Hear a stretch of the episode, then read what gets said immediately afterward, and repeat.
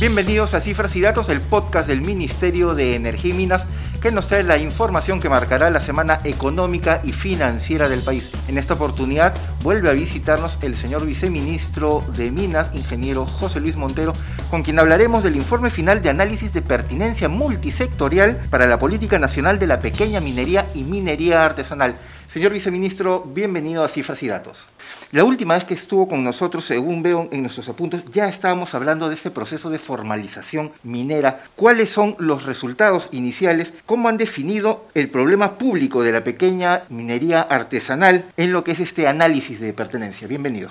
Eh, muchas gracias, Gastón. Eh, un gusto saludar al podcast del Ministerio. Eh, es un medio de comunicación importante para llevar las mejores noticias. A ver, sí, la minería artesanal y la pequeña minería en Perú es un estrato importante por su capacidad productiva y por la cantidad de gente que está involucrada. Y nosotros hemos iniciado con la colaboración del CEPLAN la elaboración de la política nacional multisectorial de la pequeña minería y minería artesanal. Y hemos cumplido con el primer paso, que es el análisis de pertinencia al cual tú has hecho mención. Este análisis es como la partida de nacimiento. Es el primer paso y precisamente el sábado 27 de marzo salió publicado en el peruano una resolución ministerial, la 075-2021 MINEM, por el cual este, se ordena la elaboración en un plazo de 120 días de la política nacional multisectorial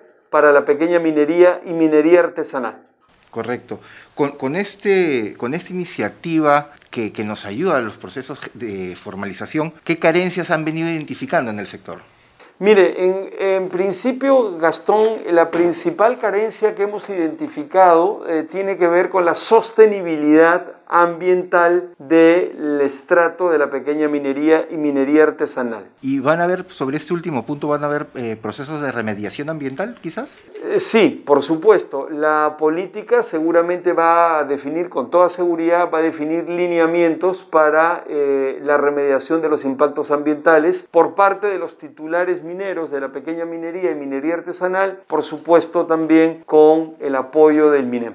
Estamos hablando entonces de que siempre existen posibilidades de mejora. Sí, sin duda. Por ejemplo, eh, oportunidades de mejora en la producción. Una mayor producción es algo que nos interesa a todos los peruanos. En la creación de empleo, en el desarrollo rural del entorno de la pequeña minería, en la gestión adecuada de la biodiversidad y del medio ambiente. Otra cosa que es importante es que esta política le va a permitir a la pequeña minería y a la minería artesanal garantizar un uso adecuado, correcto, controlado de insumos peligrosos y tóxicos como el mercurio con el que nosotros estamos comprometidos como Estado porque hemos suscrito el convenio de Minamata, que él así lo ordena. Continuando con, con, este análisis de pertinencia multisectorial, señor viceministro, ¿estas políticas se están englobando como una prioridad nacional dentro de las políticas de, de nuestro gobierno? Muy buena pregunta, Gastón. Efectivamente, eh, eh, la política nacional multisectorial de pequeña minería y minería artesanal está de acuerdo conforme a lo que indica la Agenda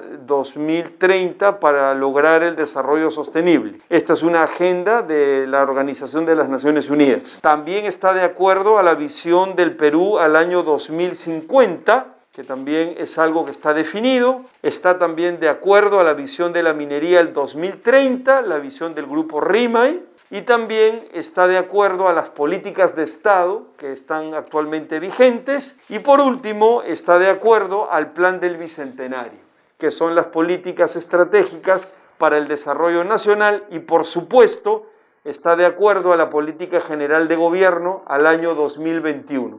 Por lo tanto, nuestra política para la pequeña minería y minería artesanal está alineada y de acuerdo con los grandes eh, desarrollos de política nacionales e internacionales también. Eh, magnífico. No queremos eh, terminar este encuentro de cifras y datos, eh, viceministro Montero, sin hablar que si todos estos esfuerzos, todas estas medidas tienen una respuesta por parte del mercado, cómo van los procesos de exportación, cómo van los precios en el comportamiento de los mercados internacionales, por ejemplo. Mire, este, nosotros calculamos que la pequeña minería y minería artesanal producen no menos del 25% del oro que produce el Perú. Eh, con los precios internacionales eh, en crecimiento, esto es un potencial enorme que debería beneficiar a las poblaciones, a los trabajadores y al Estado peruano en general. Magnífico. Una última reflexión para cerrar esta edición de cifras y datos.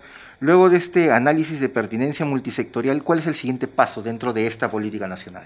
Muy bien, eh, luego de este análisis de pertinencia aprobado por CEPLAN y, como lo he indicado, ya eh, reglamentado eh, en, en, la, resolución ministerial del sábado 27 de marzo, lo que sigue es la elaboración en 120 días calendarios, la elaboración de la política nacional específicamente, su elaboración en detalle.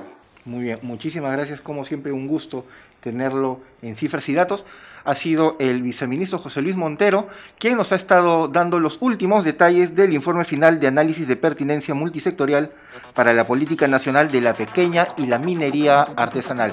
Nos vamos, no sin antes recordarles que pueden escuchar esta y las otras ediciones de cifras y datos en nuestro canal de Spotify. Suscríbase también a nuestras redes sociales, a los canales de YouTube, de Facebook. Síganos por Instagram y Twitter también. Ahí pueden encontrar estas y todas las ediciones. Muchas gracias.